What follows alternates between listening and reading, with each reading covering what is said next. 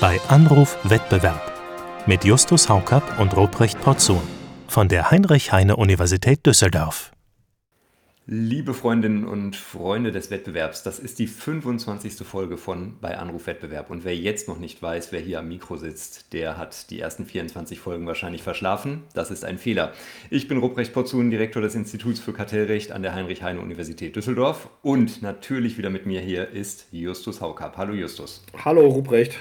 Justus ist der äh, Direktor des Düsseldorfer Institutes for Competition Economics. Jetzt muss das aber auch klappen, ab der 25. Folge. Aber heute für unsere Jubiläumsfolge, Justus, haben wir uns einen ganz äh, prominenten Gast eingeladen und äh, du verrätst uns wen. Genau, wir haben uns äh, Monika Schnitzer eingeladen. Hallo Monika. Hallo. Hallo Monika. Und wir freuen uns außerordentlich, äh, dass du da bist. Äh, Monika Schnitzer für äh, diejenigen, was ich mir eigentlich nicht vorstellen kann, aber diejenigen, die das möglicherweise nicht sofort wissen, wer das ist. Monika ist Professorin an der LMU in äh, München, also Ludwig-Maximilians-Universität, hast da einen Lehrstuhl, ich glaube, der heißt für vergleichende äh, Wirtschaftsforschung und mhm. ähm, ist aber äh, bekannt äh, in jüngerer Zeit, wahrscheinlich vielen auch, weil sie Mitglied des Sachver Sachverständigenrats für die gesamtwirtschaftliche Entwicklung äh, ist, also die sogenannten fünf Weisen, momentan sind es nur vier Weise, äh, aber äh, also dieser äh, Rat, der die Bundesregierung in allen wichtigen wirtschaftspolitischen Fragen eigentlich äh, berät oder begutachtet, wenn man jetzt ganz präzise sein will. Und äh, Viele wissen möglicherweise nicht, wenn sie eher aus dem juristischen Bereich äh, kommen, dass äh, Monika auch lange Vorsitzende des Vereins für Sozialpolitik ist, äh, war.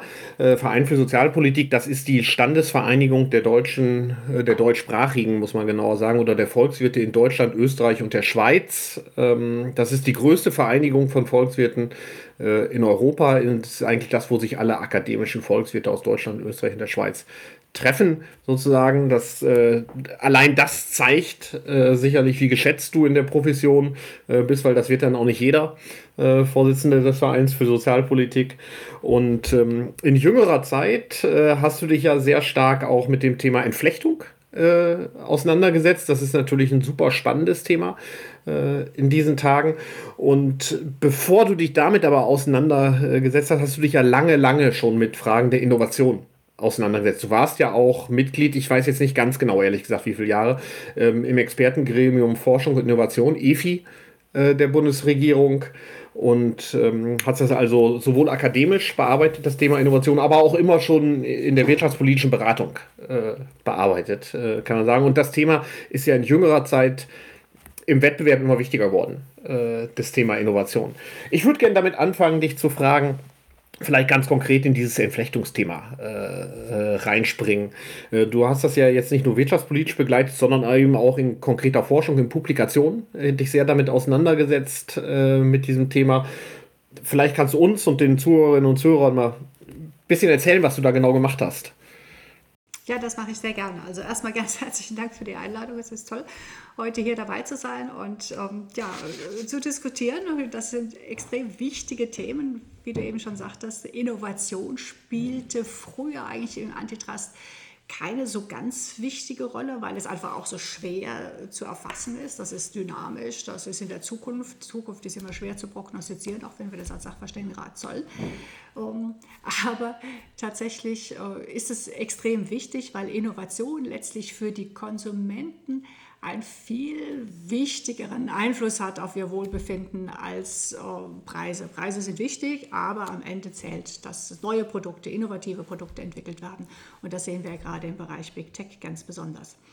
Ja, und da ist die Frage, welche Rolle spielt an der Stelle der Wettbewerb? Das wird ja auch wiederum kontrovers diskutiert. Ähm, die einen sagen, viel Wettbewerb ist gut für Innovation, andere sagen, viel Wettbewerb ist gerade schlecht für Innovation.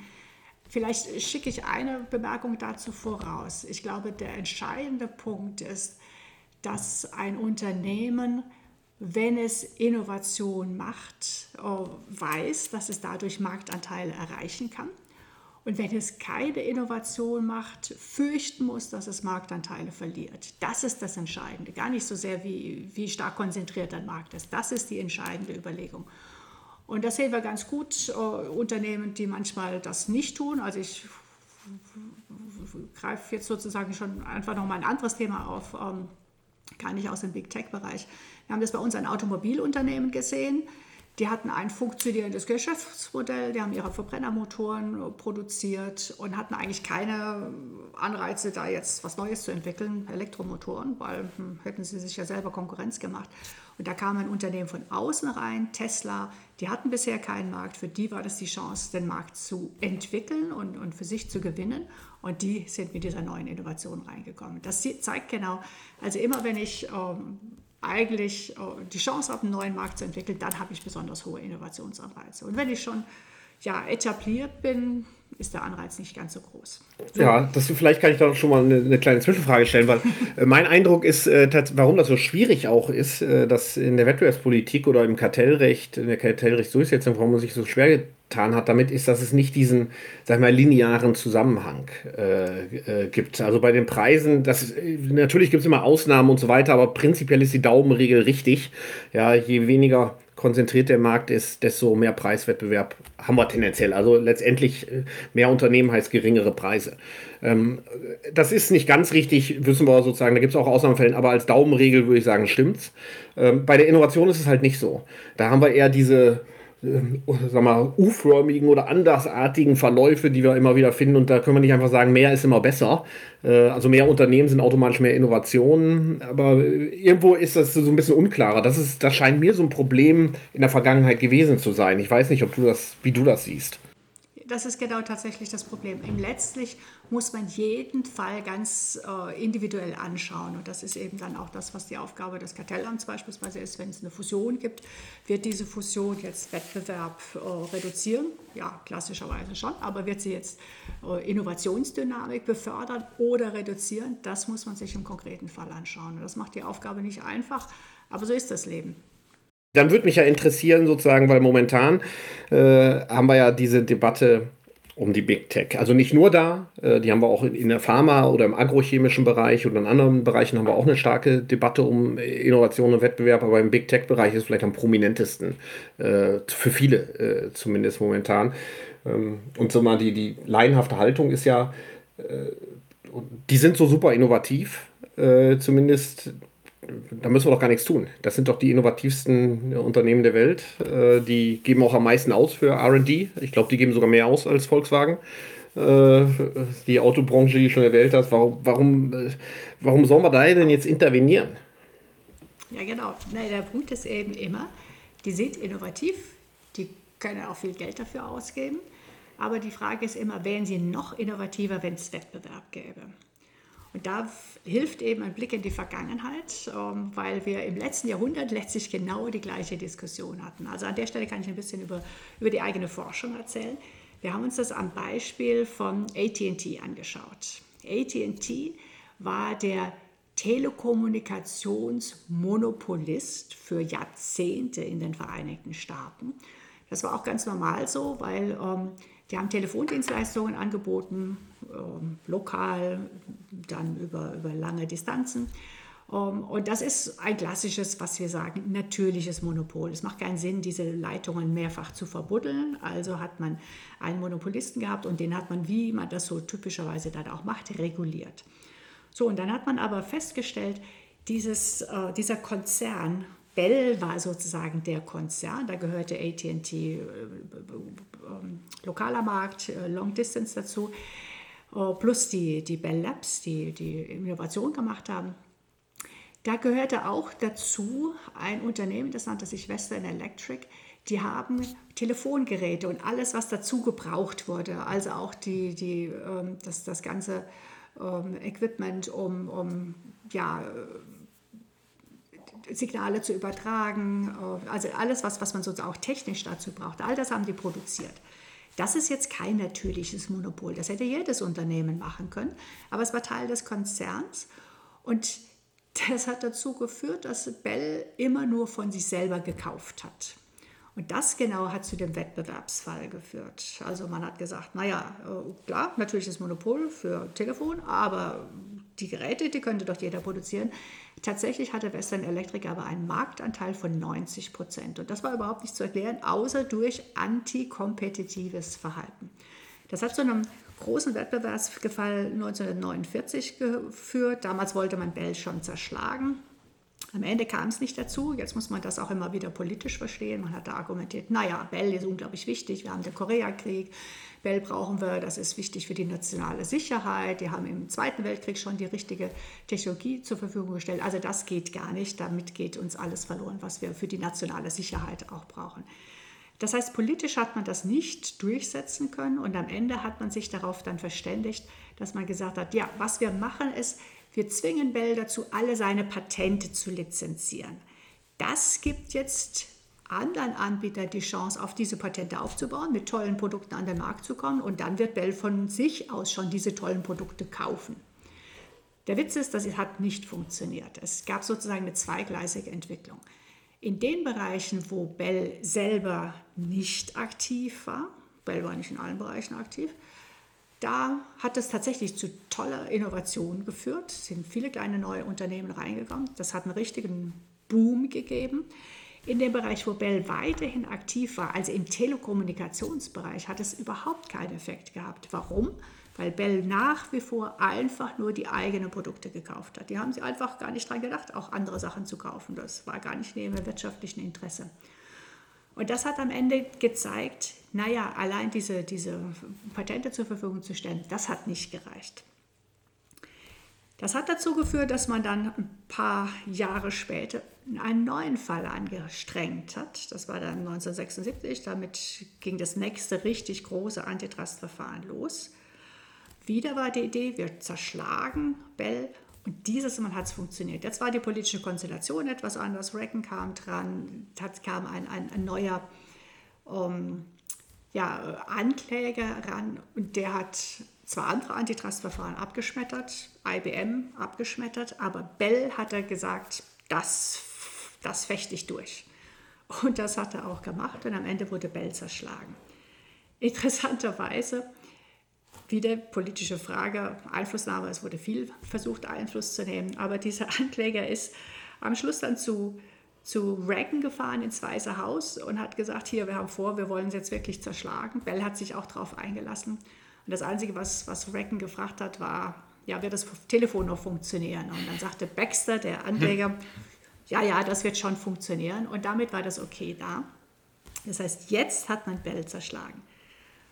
Und warum hat das jetzt etwas bewirkt? Also was hat man gemacht? Man hat die lokalen Telefonunternehmen abgespalten. Daraus hat man die sogenannten Babybells gemacht. Und der Rest blieb bei, bei Bell im, im großen Konzern. Aber der Witz war jetzt, dadurch, dass diese kleinen Babybells unabhängig waren vom Rest des Konzerns, waren sie auch unabhängig von Western Electric. Und jetzt haben sie auf einmal angefangen, auch andere Produkte zu kaufen, Produkte der Konkurrenz, die zum Teil sogar besser waren. Die hatten also nicht mehr die Verpflichtung, sei es jetzt explizit oder implizit, im eigenen Konzern einzukaufen. Und tatsächlich habe ich ursprünglich gedacht, naja, das ist ein, Buddies, die sind weiterhin Buddies, die kennen sich, die haben lange zusammengearbeitet, die werden trotzdem da sich gegenseitig keinen Ärger machen. Aber die Gespräche, die wir mit Leuten geführt haben, die damals beim Fall dabei waren, die bei diesen Verhandlungen dabei waren, die haben uns gesagt, in dem Moment, wo klar war, dass sie getrennt werden, haben die sich umgedreht und waren nicht mehr Freunde. Von da ab waren sie Konkurrenten. Und da haben sie gekauft, wo es am besten war. Und das heißt eben nicht notwendigerweise in der eigenen Firma. Das ist natürlich so, eine. Die, schön. Ja. ja. Bitte, Monika. Ja, ja, nein, und, und, und, nur um das zu Ende zu führen. Und die Tatsache, dass die jetzt woanders gekauft haben, hat jetzt zu einem ungeheuren Innovationsboom geführt. Also jedem jetzt genau in dem Bereich, wo vorher nichts passiert war, im Telekommunikationsbereich. Und das ist sozusagen der, der große Erfolg dieser Zerschlagung. Die Parallelen zur heutigen Zeit drängen sich natürlich fast auf. Also das ist ja eine, äh, ist ja eine äh, tolle Geschichte, diese äh, Zerschlagung in die Babybells und damit dann ja wahrscheinlich auch der, ein Startschuss für, die, für den Aufstieg der Telekommunikationsbranche, wie wir ihn ja dann auch in den letzten äh, 20, 40 Jahren erlebt haben. Ähm, aber es gibt natürlich auch eine Menge Fragen, die sich, die sich daran richten. Wenn ich mal mit was ganz Banalem anfange. Ähm, du hast gerade gesagt, 1976 ging der zweite Antitrust-Case los. Äh, die Zerschlagung war dann, wenn ich es richtig in Erinnerung habe, 1983, 84 äh, sozusagen fertig. Und wenn man sich das jetzt heute vorstellt, ähm, äh, ich sage mal, die rechtlichen Einwände, die äh, Verhandlungsstärke der Anwältinnen und Anwälte, die für die Big Tech-Konzerne tätig werden und so weiter, die politischen ähm, Mechanismen sind sicher nicht weniger kompliziert geworden. Angenommen, man wollte jetzt Big Tech zerschlagen, müssten wir wahrscheinlich auch über einen jahrelangen Prozess reden, wenn die sich nicht freiwillig darauf einlassen. Ist das dann, steht das noch im Verhältnis? Also ist unsere, haben wir so viel Zeit oder müssen wir jetzt irgendwie viel schneller, viel radikaler werden, was dann juristisch sicherlich total schwierig wird? Also tatsächlich würde man gerade in einer sich so schnell entwickelnden Welt wie jetzt diese, diese Big Tech-Welt ähm, besonders schnell agieren wollen, aber realistisch ist das nicht. Das wird sich hinziehen. Allein die Tatsache aber, dass sich da etwas bewegt, setzt die Unternehmen enorm unter Druck. Das haben wir übrigens auch beim Microsoft-Fall gesehen. Microsoft hatte man ja auch vorgehabt zu zerschlagen, ganz orientiert am Beispiel von Bell. Ähm, das ist dann 2000 gescheitert. Die, die, also eigentlich äh, war schon die Auflage, wird zerschlagen und dann sind sie in Revision gegangen. Das ist äh, da gescheitert. Aber es hat trotzdem Microsoft die ganze Zeit sehr stark unter Druck gesetzt und hat zu einem veränderten Verhalten geführt. Übrigens auch bei Bell die Tatsache, dass die so unter Druck waren im ersten Antitrustverfahren äh, 49 bis 56, hat dazu geführt, dass die, als sie den Transistor entwickelt haben, Transistor ist ja sozusagen das, was heute unsere Technologie ist. Also dafür, das, das ist bestimmt ein Microchip, damit haben wir jetzt kleine Computer, Transistorradio, ähm, ja, daher kennt man das aus der Zeit, äh, Hörgeräte und all das, dafür braucht man einen Transistor. Das hat dazu geführt, dass sie den sehr liberal lizenziert haben, weil ihnen klar war, wenn sie das nicht tun, kriegen sie richtig Ärger. Also insofern habe ich eine gewisse Hoffnung, dass solche Antitrustverfahren, selbst wenn sie sich hinziehen, dann doch so viel Ressourcen binden in den Unternehmen und sie so ja zwingen, vorsichtig zu sein, dass es am Ende doch schon was bewirkt. Aber das, das ist ja jetzt so ein bisschen angelegt, auch hätte ich gesagt, im Digital Markets Act mit dieser Three Strikes Rule äh, im Prinzip, dass man sagt, also wir setzen da auch sehr auf die Vorfeldwirkung. Also wir wollen ja gar nicht entflechten eigentlich, sondern erstmal regulieren, äh, sage ich mal so, äh, mit diesen ganzen Verhaltensvorschriften. und da scheint mir das so zu sein, dass man sagt, dass äh, vielleicht kriegen wir beides zusammen. Wir können uns die Entflechtung sparen und kriegen trotzdem angemessenes Verhalten, äh, sage ich mal so. Ähm, weil mir scheint auch die Entflechtung, jetzt wenn man das auf die Big Tech überträgt, zumindest in einem Punkt ja anders zu sein, weil bei, bei ATT hatten wir ja eine Mischung aus horizontaler und vertikaler Entflechtung. Äh, also es, du hast es schon gesagt, die Babybells, das war ja im Wesentlichen horizontal. Es gab dann, ich glaube, sieben waren es oder wie viel waren es, äh, Babybells ähm, die auch nicht wirklich konkurrierten, aber die sozusagen lokale Monopolisten erstmal in ihren Regionen äh, waren, aber alle dasselbe taten.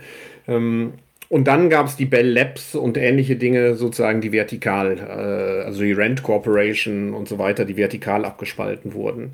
Ähm, wie ist das mit, ähm, das ist ja in, in, in diesen heutigen Netzwerken nicht ganz so trivial, sag ich mal so. Wenn wir jetzt über Google reden oder über Facebook oder Amazon, also die sieben Baby-Googles, äh, sag ich mal so, die, äh, oder Baby-Facebooks, die, die, die, die, die, also die, die sind nicht ganz so offensichtlich, sozusagen, in, in welchen Regionen und wie ich die platziere, sag ich mal so. Also von, äh, von daher müsste man es ja irgendwie doch anders machen. Also nochmal ganz kurz, bei diesen Babybells war nicht so sehr der Punkt, dass sie untereinander konkurriert haben. Das, das hat tatsächlich keine so große Rolle gespielt, waren lokale Monopolisten. Der Witz war, dass sie unabhängig waren vom Rest des Konzerns und deswegen nicht mehr aus dem eigenen Konzern gekauft haben. So, und das genau müsste man jetzt eben auch bedenken. Also nehmen wir mal das Beispiel Google. Da haben wir ja das große Problem, Google Suche zum Beispiel. Ähm, Google hat ein Monopol, das kann man nicht anders sagen. Die allermeisten suchen über Google, ich auch. Womit das heißt, auch sonst, ja. womit auch sonst. Genau, also es gibt einfach keine, keine entsprechend qualitativ gleichwertigen Alternativen, was, was eine Menge Gründe hat, über die wir jetzt gleich noch sprechen können.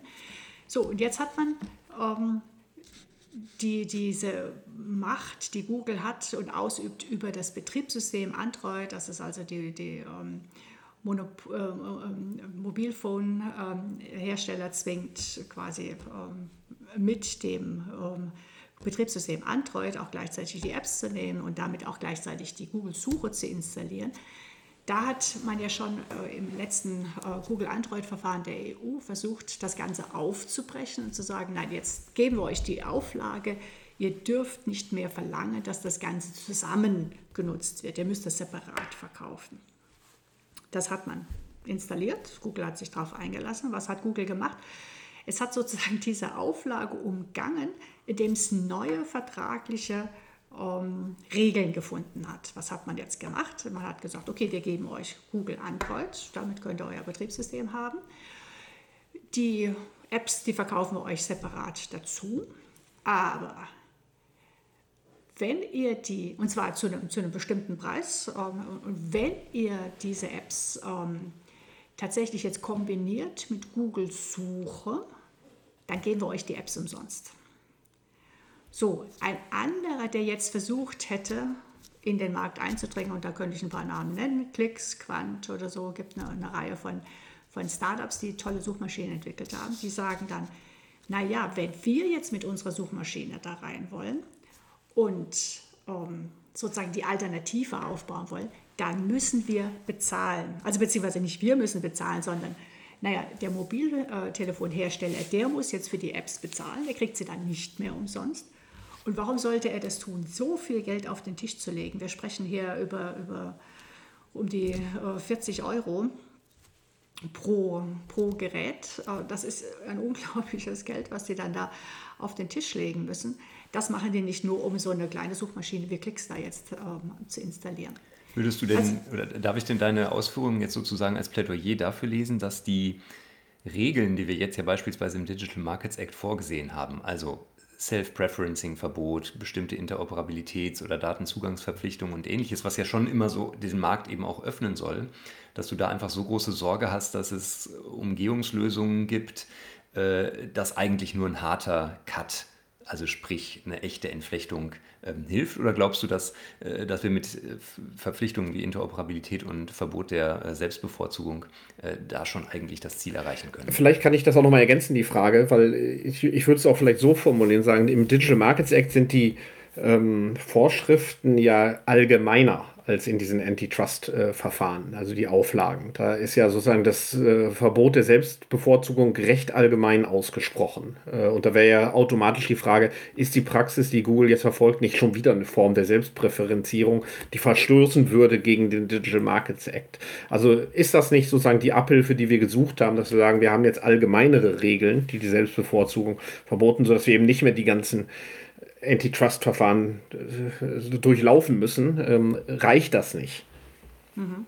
Also ich würde erstmal äh, Ruprecht recht gehen. Ja, genau, das ist äh, das Problem. Wir haben also Regeln offensichtlich in diesem Verfahren festgelegt und festgestellt, die sind extrem schwer durchzuführen, durchzuhalten, also so zu, zu ja, monitoren, sodass am Ende es wirklich dazu kommt. Da gibt es einfach so viele Umgehungsmöglichkeiten und Google, in dem Fall jetzt Google, hat einfach die ganze Power mit Rechtsanwälten, mit entsprechenden Spezialisten, das, das. Das ist der Charme von der, von der strukturellen Lösung. Man, mit einem Schlag muss man sich nicht um diese ganze Regulierung kümmern. Naja, ein bisschen Regulierung braucht es auch danach noch, damit das funktioniert. So, aber trotzdem kann man natürlich versuchen, und genau, ähm, äh, Justus, wie du sagst, wird es ja im Digital Markets Act jetzt versucht, durch entsprechende Regeln dann doch für mehr Wettbewerb zu sorgen. Ich glaube nur, dass da der Digital Markets Act noch nicht weit genug geht. Also eine ganz wichtige Regel wäre tatsächlich diese Interoperabilität, von der du sprichst. Oh, die ist im Digital Markets Act aber jetzt nicht so intensiv angelegt wie beispielsweise in dem amerikanischen Gesetzesvorschlag. Der amerikanische Gesetzesvorschlag sagt, Interoperabilität, das ist das Mittel der Wahl. Im Digital Markets Act redet man über Datenportabilität und so, aber nicht so sehr über Interoperabilität. Ich kann ein Beispiel bringen, wo das jetzt was helfen würde. Nehmen wir mal Facebook. Ein großes Problem ist doch immer, es kann kein, also Facebook ist wiederum Monopolist sozusagen in seiner Altersgruppe. Um, warum? Weil es eben diese enormen Netzwerkeffekte gibt. Also wenn ich Facebook nutze, weiß ich, ich treffe alle meine Freunde und äh, ich kriege auch die Informationen aus der Schule, ob die heute ausfällt oder äh, ja, was auch immer so, so meine sozialen Netzwerke sind, wo ich was mitkriegen muss. Ich kann deswegen nicht einfach zu einem anderen wechseln, weil ich dann diese ganzen Kontakte verlieren würde. Ich könnte vielleicht meine Daten mitnehmen, das wäre jetzt Portabilität, aber das sind meine eigenen Fotos, das nutzt mir nichts, ich will ja auch weiterhin Kontakt zu den anderen haben. Interoperabilität würde jetzt heißen, es gibt eine Schnittstelle, ein anderer kann jetzt ein anderes Netzwerk aufmachen, eine, eine, eine andere Plattform aufmachen, die ist vielleicht anders gestaltet, hat andere um, ähm, Regeln, was Privacy angeht und sowas. Und der Witz wäre jetzt, durch diese Schnittstelle könnte ich weiterhin Zugriff auf mein altes Netzwerk haben. Also der, die entscheidende Sache ist, das Netzwerk ist sozusagen das, was wir jedem zugänglich machen wollen. Und dann sollte es Wettbewerb darüber geben, über welche Plattform greife ich auf das Netzwerk zu. Und dann könnte ich Wettbewerb im Markt haben, statt Wettbewerb um den Markt. Also statt sozusagen immer eine Folge von Monopolisten, die halt immer Monopolisten sind, würde ich Wettbewerb im Markt generieren. Und ich glaube, das wäre eine gute Lösung. Aber was ich mir so schwierig... Ja bei, äh, nur ganz kurz der Einwurf, das ist ja witzig, weil man das ja oft übersieht, dass das bei E-Mails ja genauso funktioniert. Ja? Also bei E-Mails genau. haben wir eigentlich äh, Interoperabilität hergestellt und es wird überhaupt nicht mehr in Frage gestellt, äh, dass man von äh, GMX auch an, an äh, Proton-Mail schicken kann. Aber in anderen Bereichen, bei WhatsApp nehmen wir sozusagen ein geschlossenes System oder bei Facebook. Ähm, aber das nur als kurzer Einwurf. Justus, du hast einen ganz intelligenten Gedanken. Nee, das weiß ich nicht, äh, aber... Ähm ähm, tatsächlich, bei manchen äh, Kommunikationsdienstleistungen ist ja die Interoperabilität einfach. Wir haben das ja auch im Telefon, da waren wir ja ganz am Anfang. Da gab es auch gar keine Frage, dass jeder gern von seinem Netz in alle anderen Netze telefonieren will. Äh, also, dass äh, etwa von der äh, einen Babybell man gerne auch die Teilnehmer in der anderen Babybell anrufen will, äh, das war, glaube ich, ein No-Brainer. Sozusagen, das wollten alle. Ähm, hier bei diesen, sagen wir, Messenger-Diensten, da stelle ich mir das schon ein bisschen schwieriger vor äh, tatsächlich, also jetzt will ich nicht immer der Bedenkenträger sein, aber gleichwohl, die haben ja eben, wie du schon sagst, andere Privacy-Einstellungen. Ja, manche, es gibt Leute, sagen wir mich, die äh, bewahren gerne alle Nachrichten möglichst lange auf, weil sie dauernd alles vergessen. Und dann bin ich immer ganz froh, wenn ich die Nachricht von vor drei Jahren noch wiederfinde auf meinem Gerät. Ja, und ähm, andere, die möchten aber, dass alles sofort immer so nach zwei Wochen sich selbst zerlegt äh, oder sowas. Ja, und dann automatische Löschung erfolgt. Ähm, jetzt stelle ich mir das schon schwierig vor. Ja, sozusagen, dann schickt was, was, was gilt dann äh, letztendlich in den Einstellungen? Jetzt schickt er mir eine Nachricht aus seinem System, was auch immer das gerade ist, sozusagen in mein System, kann ich die dann aufbewahren oder nicht? Äh, die Nachricht. Also muss man sich ja wahrscheinlich auf Standards einigen, die das irgendwie mitregeln letztendlich. Aber jetzt ist mir nicht so, äh, zumindest nicht ad hoc klar, was der bessere Standard ist. Ja, ich darf die Nachricht auch bewahren oder sie ist nach zwei Wochen weg. Äh, tatsächlich. Ja, also von daher ist das, äh, scheint mir jetzt nicht ganz so einfach zu sein wie bei den E-Mails. Da weiß der, wenn ich die Nachricht auch bewahre, drei Jahre, dann habe ich die halt drei Jahre. Das kann er irgendwie nicht verhindern. Äh, wenn er sich aber gerade zum System angeschlossen hat, wo er möchte, dass alles wieder sofort verschwindet und so weiter, dann, dann ist das nicht mehr ganz so trivial. Ähm, ich glaube, die Lösung wäre, ich hole mir die Daten da nicht raus, ich nehme die Datenmessage jetzt nicht mit oder diesen Post, das Bild oder was auch immer, sondern ich habe weiterhin über die Schnittstelle Zugriff auf dem anderen System, wo es ja gepostet worden ist. Und wenn die sich dann nach zwei Wochen auflöst, dann habe ich halt auch keinen Zugriff mehr dafür. Also jeder muss sozusagen wissen, wo er etwas postet oder hinterlässt oder einstellt. Und die Bedingungen, zu denen er sie da einstellt, zu den Bedingungen können die anderen sie dann auch es gibt, ja für, es gibt ja für diese äh, Fragen, äh, gerade bei dem Datenschutz, inzwischen auch diese Clearing-Modelle. Äh, die sind, glaube ich, noch nicht so richtig weit entwickelt, aber wo man sich ja auch vorstellen könnte, dass, wenn es den Bedarf dafür gibt, es möglicherweise auch äh, sozusagen Clearing-Stellen Data äh, Broker oder ähnliches dazwischen gibt, die vielleicht solche Probleme auch lösen. Also ich kann mir schon, also du hast natürlich völlig recht, Justus, ich glaube, es ist nicht trivial, sonst würden wir es auch nicht diskutieren müssen, aber, die, ähm, aber wahrscheinlich gäbe es auch äh, Lösungen. Äh, Monika, ich wollte gerne noch mal einen anderen Punkt ähm, aufmachen, wenn ich, äh, wenn ich darf. Ähm, du hast dich, äh, ich glaube, auch mit Paul Heithus, unserem Kollegen hier vom äh, Düsseldorfer DICE, ähm, auch mit der Frage befasst, warum eigentlich bei einem Unternehmen wie Google die Innovation inzwischen vielleicht vielleicht gar nicht mehr so toll ist, wie wir uns das vorstellen oder die Qualität so gut ist. Also wir haben ja immer so dieses Bild im Kopf, ähm, wir haben die beste Suchmaschine äh, sozusagen, du hast es eben auch gesagt, man sucht mit Google, womit eben äh, soll man es auch sonst tun, aber ihr seid zu dem Ergebnis gekommen, äh, die Qualität nimmt ab und das, das spüren, glaube ich, viele Nutzerinnen und Nutzer inzwischen so, so ganz unterschwellig irgendwie auch, aber ihr habt dafür, glaube ich, auch Erklärungen, oder? Ja, genau, das ist tatsächlich ein wichtiger Punkt, weil jeder denkt, naja, wir nutzen es, wir nutzen es alle gerne. Und das wird dann auch oft auch in diesen Fällen als Argument gebracht, die Leute nutzen es ja freiwillig. Aber ja, ja, ich mein, der Verbraucher immer, hat ja immer recht dann in, im Zweifel. Die Frage ist auch immer, habe ich, hab ich überhaupt eine Alternative? Und äh, bei Google sieht man eben sehr schön, wie sahen denn die Suchergebnisse vor zehn Jahren aus. Da hat man eine Webseite bekommen und da gab es dann so originäre Suchergebnisse. Ich habe irgendein Unternehmen gesucht und dann kam halt dieses Unternehmen.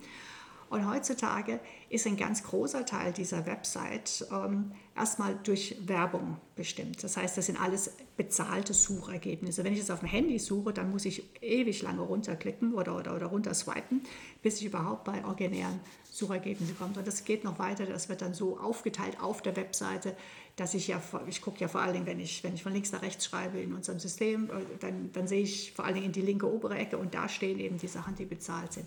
Man wird auch vor allen Dingen getrieben auf Ergebnisse hin, die Google selber bereitstellt, also irgendwelche Apps, die Google dann selber bereitstellt. Das heißt, Google hat inzwischen sehr viel ähm, ja, Mühe drauf verwendet, ähm, die, die Dinge so voranzutreiben, dass man im eigenen System drin bleibt, dass Google damit Geld verdient.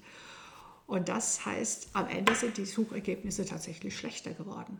Und vergleichen wir das jetzt mit einer Alternative, wo es ein anderes äh, Suchmodell gäbe, man das wirklich auswählen könnte, dann ähm, würden die das vielleicht anders machen und dann würde ich vielleicht gerne woanders suchen.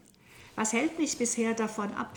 Das, was mich abhält, ist, dass die Suchergebnisse woanders schlechter sind. Warum sind die schlechter? Nicht, weil deren Algorithmus an sich schlechter ist, sondern weil sie weniger Daten haben, um die Suche wirklich gut zu machen. Also hier sind die Daten das entscheidende, um, ähm, ja, der entscheidende Input. Nicht für irgendwie was ganz Triviales, äh, wie wann wird die Sommerzeit umgestellt, das kriegt jede Suchmaschine ganz schnell hin. Aber wenn es irgendwas ein bisschen Spezielleres ist, dann brauche ich einfach viel mehr Daten, um da gute Ergebnisse zu liefern.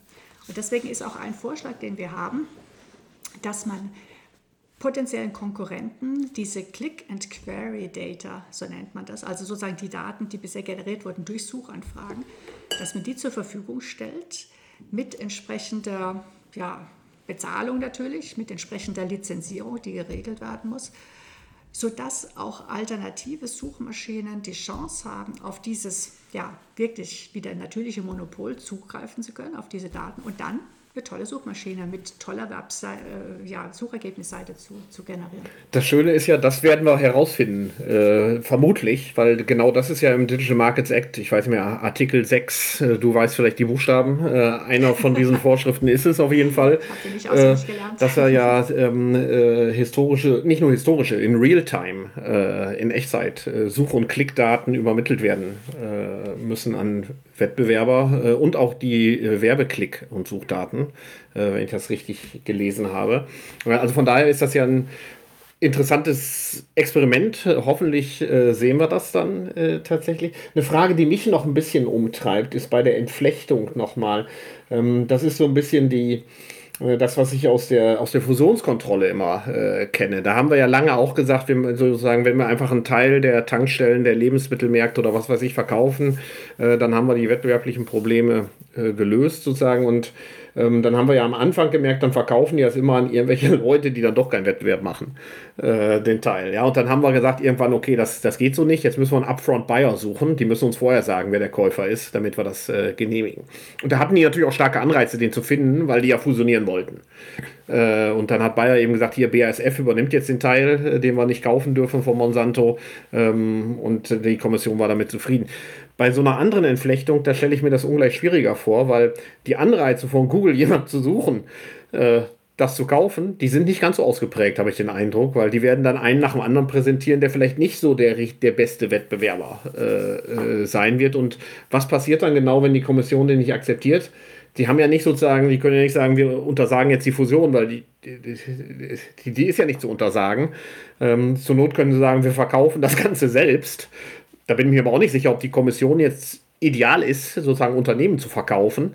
Ähm, also irgendwie ist es nicht dasselbe wie in der Fusionskontrolle. Äh, die sag mal, Entf Entflechtung haben wir ja nicht, aber die Zusagen, die wir da entgegennehmen. Ich, siehst du da nicht eine Gefahr, dass man letztendlich dann irgendeinen Käufer findet, der äh, dann doch keinen Wettbewerb veranstaltet? Hm, also tatsächlich müsste man jetzt dafür sorgen, dass die Teile so aufgespaltet werden, dass die für sich alleine auch stehen können. Denn eigentlich will man nicht, dass die jetzt wieder mit einem anderen zusammengehen und von einem anderen aufgekauft werden. Nehmen wir jetzt nochmal Facebook.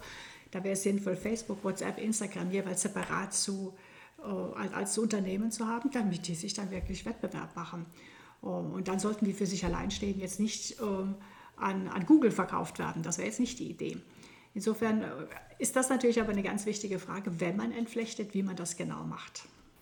Ja, das ist, äh, ich habe da immer so ein bisschen noch die Bauchschmerzen von StudiVZ, sag ich mal so. Die hat Facebook ja nicht gekauft.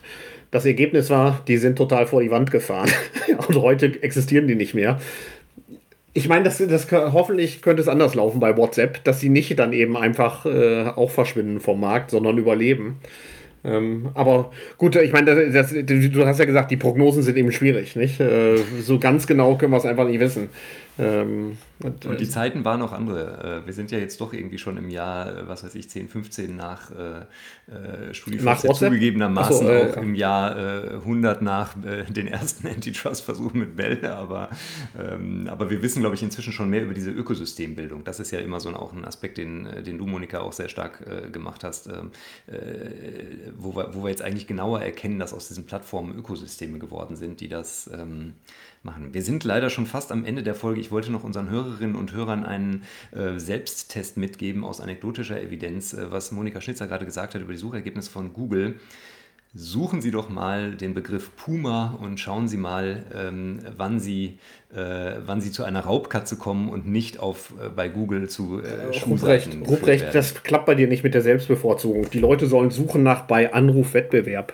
Ja. Kann man da auch schon, kann man da kostenlose Abos abschließen oder sowas? Oder wie ist das? Das, das kommt demnächst. Don't be evil. Don't be evil. Was, was, zahlt dir Google dafür, dass er ganz oben auftaucht? Also ich glaube ja immer noch, wir haben es gar nicht nötig, vor allem wenn wir so tolle Gäste Nein. haben wie, wie, dich heute, Monika. Nee, und wir zahlen und, schon äh, so viel an Apple. Also. Wenigstens da funktioniert der Wettbewerb. Wunderbar. Vielen Dank, ja. äh, dass du bei uns warst, äh, Monika. Monika Schnitzer war heute unser Gast bei, bei Anruf Wettbewerb in unserer Jubiläumsfolge für den 25. Mal. Und Justus Haukapp und ich melden uns demnächst wieder, ähm, ganz bestimmt. Justus, auch dir vielen Dank und bis demnächst. Ja, danke Monika. Äh, vielen Dank für die Zeit. Aber ein großes Vergnügen. Tschüss. Tschüss. Ciao.